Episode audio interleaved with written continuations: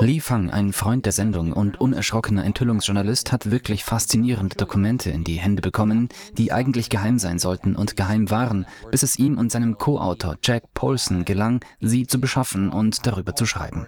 Es handelt sich um Dokumente und WhatsApp-Chats, die zeigen, lassen Sie uns den Artikel ansehen. Er ist auf Lees Substack zu finden, die Sie hoffentlich abonnieren werden, falls Sie es noch nicht getan haben. Es handelt sich um äußerst wichtigen, unabhängigen Journalismus und um Originalberichterstattung. Und hier sehen Sie es. Einblicke in den Pro-Israel-Informationskrieg. Zitat: Von der israelischen Regierung geführte Zoom-Calls, WhatsApp-Chats und andere Dokumente zeigen die massiven Bemühungen, den Online-Diskurs zu gestalten und pro-palästinensische Stimmen zum Schweigen zu bringen. Zitat Ende. Lee ist heute Abend bei uns, um über seinen Bericht zu sprechen. Lee, es ist wie immer schön, Sie zu sehen. Danke, dass Sie heute Abend bei uns sind. Thank you so much for having me. Yeah, so let's let me just ask you to start with for those who haven't read the article and I Für diejenigen, die den Artikel noch nicht gelesen haben, und ich empfehle jedem, ihn zu lesen, möchte ich Sie fragen, was für Sie die wichtigsten Erkenntnisse sind. Was lernen wir aus diesen Dokumenten, die Sie beschaffen konnten? Well, this is a very broad look at Dies ist ein sehr umfassender Blick auf die Organisation hinter der Pro-Israel-Seite hier in den USA. Ich habe darüber in den letzten Wochen mit meinem Kollegen Jack Paulson berichtet, dem Gründer von Tech Inquiry und einem fantastischen Reporter, der über die Tech- und Verteidigungsindustrie berichtet.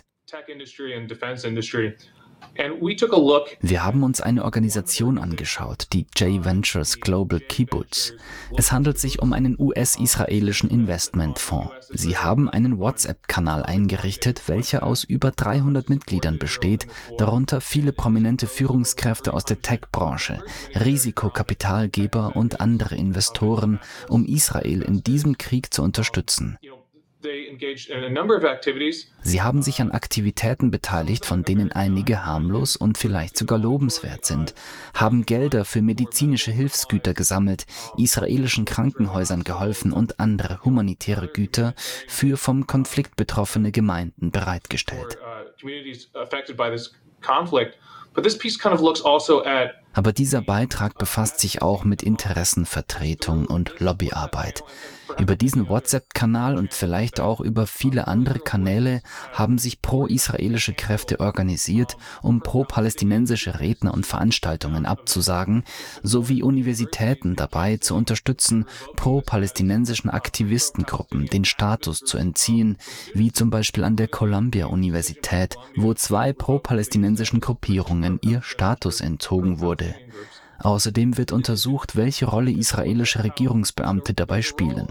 Israeli government officials. Of course, Natürlich hat jede Gruppe in den USA das Recht, sich zu einer wichtigen öffentlichen Angelegenheit zu äußern. Das ist unumstritten. Ungewöhnlich ist, dass es viele Beispiele dafür gibt, dass israelische Regierungsbeamte, Leute der israelischen Verteidigungskräfte oder vom israelischen Außenministerium an diesen WhatsApp-Treffen teilnehmen, Anleitung geben, Gesprächsthemen bereitstellen, Befürwortung anleiten, Strategien für soziale Medien vorschlagen, Strategien für den Umgang mit Gegnern vorschlagen und die Tech-Eliten sowie Eliten des Silicon Valley dazu ermutigen, ihren Einfluss auf Universitäten, Gesetzgeber und andere zu nutzen, um den Kongress bei der militärischen Unterstützung Israels zu unterstützen, um den Diskurs, den Mediendiskurs so zu gestalten, dass die Pro-Israel-Darstellung unterstützt wird. narrative. One of the things you In Ihrem Artikel schreiben Sie unter anderem, dass das Ziel der Bemühungen auch darin besteht, den Online-Diskurs zu beeinflussen und pro-palästinensische Stimmen zum Schweigen zu bringen. Welche Beispiele haben Sie für diese Versuche? Well, Mitte Oktober, und das ist nur ein Beispiel, twitterte ein Angestellter von Wix, einem Unternehmen, das Webseiten erstellt und einen großen Standort in Israel hat, in Irland, befreit Palästina. In Ireland who tweeted "Free Palestine," um, and That was it. No, Und das war's? Kein From the River to the Sea, kein Intifada, globale Intifada, nur befreit Palästina? initially that was the the tweet. She Das war zunächst der Tweet. Ich entschuldige mich, sie schrieb diesen auf LinkedIn. Die ursprüngliche Botschaft lautete einfach Befreit Palästina. Später ging sie darauf ein, dass sie gegen ein exklusives zionistisches Projekt sei, das den Palästinensern nicht die gleichen Rechte zugestehe. Aber zunächst wurde nur die Nachricht Befreit Palästina verbreitet und an diese WhatsApp-Gruppe mit 300 Personen weitergeleitet. Die Mitglieder der Gruppe sagten sofort, dass etwas unternommen werden müsse. Es wurde dann an eine hochrangige Führungskraft bei Wix weitergeleitet, die erklärte, dass man sich darum gekümmert habe. Wir werden heute noch etwas ankündigen. Und tatsächlich, am nächsten Tag wurde bekannt gegeben, dass diese Mitarbeiterin entlassen wurde. Darüber hinaus gibt es viele weitere Beispiele in diesem Artikel. Rashida Tlaib, die einzige palästinensische US-Amerikanerin im Kongress, sollte an der Arizona State University einen pro-palästinensischen Vortrag halten. Dies wurde der Gruppe mitgeteilt. Viele Mitglieder schickten gemeinsam Nachrichten an den Präsidenten der Universität und sogar an den Bürgermeister von Scottsdale oder übten auf andere Weise Druck aus. Und tatsächlich wurde die Veranstaltung abgesagt. Mohammed El-Kurd, ein Schriftsteller von The Nations aus Ostjerusalem, sollte an der Universität von Vermont einen Vortrag halten. Auch hier wurde von Führungskräften aus der Tech-Branche über diese WhatsApp-Gruppe Druck ausgeübt und tatsächlich wurde auch diese Veranstaltung abgesagt. Ich weiß nicht, ob dies der ausschlaggebende Faktor war, aber es schien einen gewissen Einfluss auf diese Entscheidungen der Universität zu haben. Es waren eher nichtssagende oder verwirrende Gründe, die öffentlich genannt wurden, etwa die öffentliche Sicherheit oder verfahrenstechnische Gründe, warum diese Veranstaltungen abgesagt wurden. Es macht nicht wirklich Sinn, aber wir sehen, wie die freie Meinungsäußerung in diesem Land und in dieser Angelegenheit unterdrückt wird. Viele Journalisten, Akademiker und andere haben ihren Job verloren, weil sie eine kontroverse Rede gehalten haben, die als pro-palästinensisch oder anti-israelisch wahrgenommen wurde. Und die Zensur, Bestrafung und Annullierung gingen fast ausschließlich in eine Richtung. Pro-palästinensische Stimmen oder Kritiker der israelischen Regierung sind diejenigen, die gefeuert oder denen die Plattform genommen wird oder die anderweitig bestraft oder aus den Schulen genommen oder vom Zugang zu Studentengruppen ausgeschlossen werden während es fast keine, es gibt vielleicht ein oder zwei Fälle von pro-israelischen Aktivisten und Befürwortern, von denen man sagt, dass sie zu weit gegangen sind und einige Probleme mit ihrer Arbeitsstelle hatten.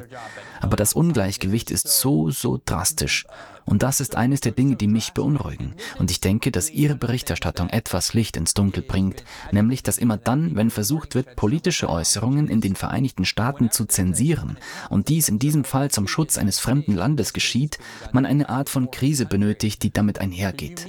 Man braucht einen Grund, warum die Menschen gefährdet sind und warum diese Rede so bedrohlich ist, dass sie gestoppt werden muss. Und das Narrativ, das geschaffen wurde, ist eine Art Opfernarrativ, das die amerikanischen Rechte jahrelang jahrelang in diesem Land mit Spott überschüttet hat, wenn es um Schwarze oder Latinos oder Einwanderer oder Muslime oder Trans- oder LGBT-Personen ging. Oh, ihr armen kleinen Babys, ihr fühlt euch auf dem College-Campus nicht sicher? Braucht ihr eine Sicherheitsdecke? Und plötzlich, weil es amerikanische Juden sind, oh, amerikanisch-jüdische Studenten in Harvard, Yale und am MIT, das sind die am meisten gefährdeten Menschen auf diesem Planeten. Und die Ironie dabei ist, in Wirklichkeit arbeiten fast alle großen Machtzentren, natürlich der US-Kongress und alle Arten von Industrieführern und Hedgefonds-Milliardären wie Bill Ackman, wie es ihr gutes Recht ist, aber sie sind sehr mächtig und arbeiten einheitlich daran, Leute zu bestrafen, die Israel kritisch gegenüberstehen. Wer sind die Leute, die zu dieser Gruppe gehören? Wie mächtig sind sie? Sind sie einflussreich? Wer sind diese Leute, die daran arbeiten, den Diskurs in den Vereinigten Staaten zu kontrollieren und Menschen zu bestrafen, die Israel kritisch gegenüberstehen oder pro-palästinensisch sind? Well, uh, one example is Bessemer Venture Partners. It's one of the Ein Beispiel ist Bessemer Venture Partners. Das ist eine der größten Risikokapitalfirmen im Silicon Valley, eine große Investmentfirma, die hinter einigen der führenden Elemente der Tech-Branche steht, mehrere Milliarden Dollar verwaltet und einige ihrer Partner in diesem Umfeld hat. Der Leiter des israelischen Büros von Bessemer hat letzten Monat zusammen mit einem Sprecher des IDF die israelische Verteidigungskräfte, in Uniform ein Webinar für Tech-Führungskräfte geleitet, in dem er erklärte, dass die einzige Möglichkeit für die IDF, auf dem Schlachtfeld Platz zu haben, darin besteht, in den Medien und auf Social Media zu gewinnen. Dass man die Gegner lächerlich machen sollte, indem man verschiedene Diskussionspunkte aufzählt. Und wie gesagt, jede Aktivistengruppe, jede Interessengruppe hat das Recht, sich in den sozialen Medien zu äußern und zu engagieren. Interessant ist das Ausmaß der Macht hier. Viele mächtige Tech-Führer und auch die Tatsache, dass sie dies zusammen mit einem ausländischen Militär tun. Das ist ungewöhnlich. Im Großen und Ganzen gab es auch mehrere Social-Media-Seminare des israelischen Außenministeriums, in denen den amerikanischen Zuhörern erklärt wurde, wie man sich beim Kommentieren von Nachrichtenartikeln des Universitätscampus verhalten sollte. So können Sie im Kommentarbereich verschiedene Argumente vorbringen. So können Sie den Universitätspräsidenten markieren, um ihn in den Disput einzubeziehen. Eindeutig in Bezug auf die Themen Sicherheit und Gefahrenabwehr. Und das wurde auch dieser WhatsApp-Gruppe mit 300 Mitgliedern deutlich gemacht. Die von Ihnen angesprochenen Themen rund um das, was als Wokeness bezeichnet wird, besagen, dass historisch benachteiligten oder unterdrückten Identitätsgruppen, sei es sexuelle Orientierung, Rasse, ethnische Zugehörigkeit oder Religion, aufgrund dieser Geschichte ein sicherer und inklusiver Raum geschaffen werden muss, dass jede Art von Kritik, die als beleidigend für diese historisch benachteiligten Gruppen empfunden werden kann, abgeschafft werden muss und wir separate, sichere Räume für diese Organisationen schaffen müssen. Das ist die Art von Rhetorik und Wertesystem, welche in diesem Chatroom als Waffe eingesetzt wird. Sie schlagen in ihren Formbriefen an Elite-Hochschulen vor, dass sie sich auf die Notwendigkeit berufen sollten, jüdischen Studenten ein integratives und sicheres Umfeld zu bieten. Wiederum dieselbe Rhetorik, die verwendet wurde, um die Debatte im Jahr 2020 zu beenden und Dutzende von Rednern zu anderen rassistischen Themen abzusagen. Dieselbe Rhetorik wird von diesen WhatsApp-Gruppen, von diesen Regierungsvertretern und Tech-Führern angewandt und empfohlen, um Veranstaltungen abzusagen und die Auflösung von Studentengruppen zu bewirken. Uh, cancel events to, to pressure the cancellation of student groups.